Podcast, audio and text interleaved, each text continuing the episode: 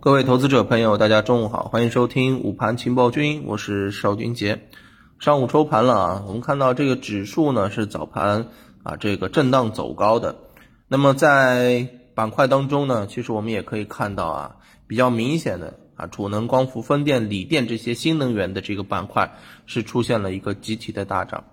这个新能源啊，为什么涨？因为它确定性高，因为周末有消息，因为有政策的不断去催化，所以在盘面当中的它这个表现啊，应该是确定性是比较明显，有叠加效应的，对不对？而我们此前也跟大家讲啊，这个啊，只要这种确定性能够叠加，最终资金还是会往这个方向去进行进攻，去进行吸筹，对不对？即便是在回落过程当中，这些也会成为他们优先考虑低吸的这个方向。那么今天我们在盘面当中也看到了宁德时代、比亚迪啊，这些都创了历史的这个新高了，而这只不过是啊这个上涨的一个中继而已，后面你看依然还有持续性的一个上涨机会，这一点啊要跟大家强调一下。那么另外一方面呢，我们来看啊，其他的一些品种也板块也给大家稍微点一点，油气、燃气、煤炭啊这些传统石化能源方向迎来了一些上涨，当然啊这个方向。上涨，石油是因为涨价，原油涨价，对不对？那么煤炭啊这一块儿啊，我认为大家还是要注意，这边已经不止一次给大家提示过风险了啊。里面资金呢肯定有一些会积重难返，所以不得不进行自救。而我们投资者，你千万别被他自救的时候被骗进去，那你就亏大了啊。还有燃气啊，天然气这一块的话呢，也要进入到了一个传统的旺季了，所以啊，这个燃气和油气这个涨价，我认为它的这个啊确定性或者逻辑是比较正的啊。煤炭这边的话呢，也稍微有一点这个投机的这种感觉了。那么还有啊，猪肉这个冲高回落，对吧？猪肉这个板块呢，其实从底部起来之后，有些人觉得说，哎呦，这个猪周期很长啊，有机会怎么怎么样。啊，未来我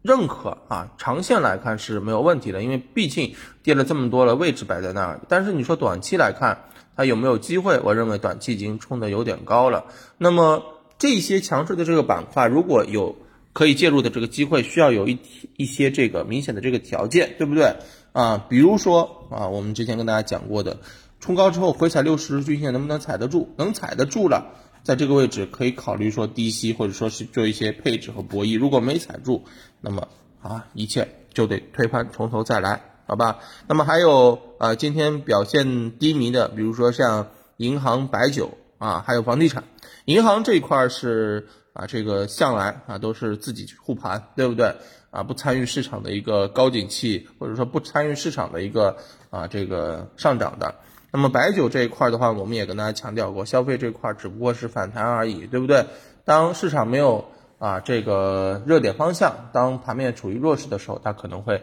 啊有一些表现。那么房地产的话呢，呃，在周末这个房地产税的相关的这个消息之下呢，那对于啊一些这个市场的这个机会啊，啊，我认为还是啊不要去考虑那么多了啊，不用去考虑那么多了，房地产还是观望为主，看看它。啊，市场的这个变化，好吧，这个仅做观察呀，不能做这个啊，这个考虑的这个机会啊。你看我，呃，这房地产这块儿啊，没有告诉你去说低息，也没有告诉你怎么去弄啊，这块儿我认为你暂时不考虑，你不要去碰啊，总归是没有问题的，好不好啊？其他的这个市场啊，这个沪股通啊，今天留了二十四点五三亿啊，这个深股通留了四点零九亿。啊，差不多一共留了三十亿左右。北上资金在上周五留了一百三十亿之后啊，流速有点放缓，看后面的这个表现吧。但是这一波行情，我们在此前就跟大家讲过，对吧？